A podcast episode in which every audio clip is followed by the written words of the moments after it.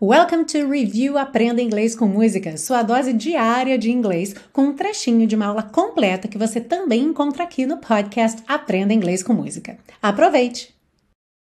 Temos Please have snow and mistletoe. Por favor, tenha neve e visco. Visco é uma palavra que soa um pouco estranha, mas é uma planta.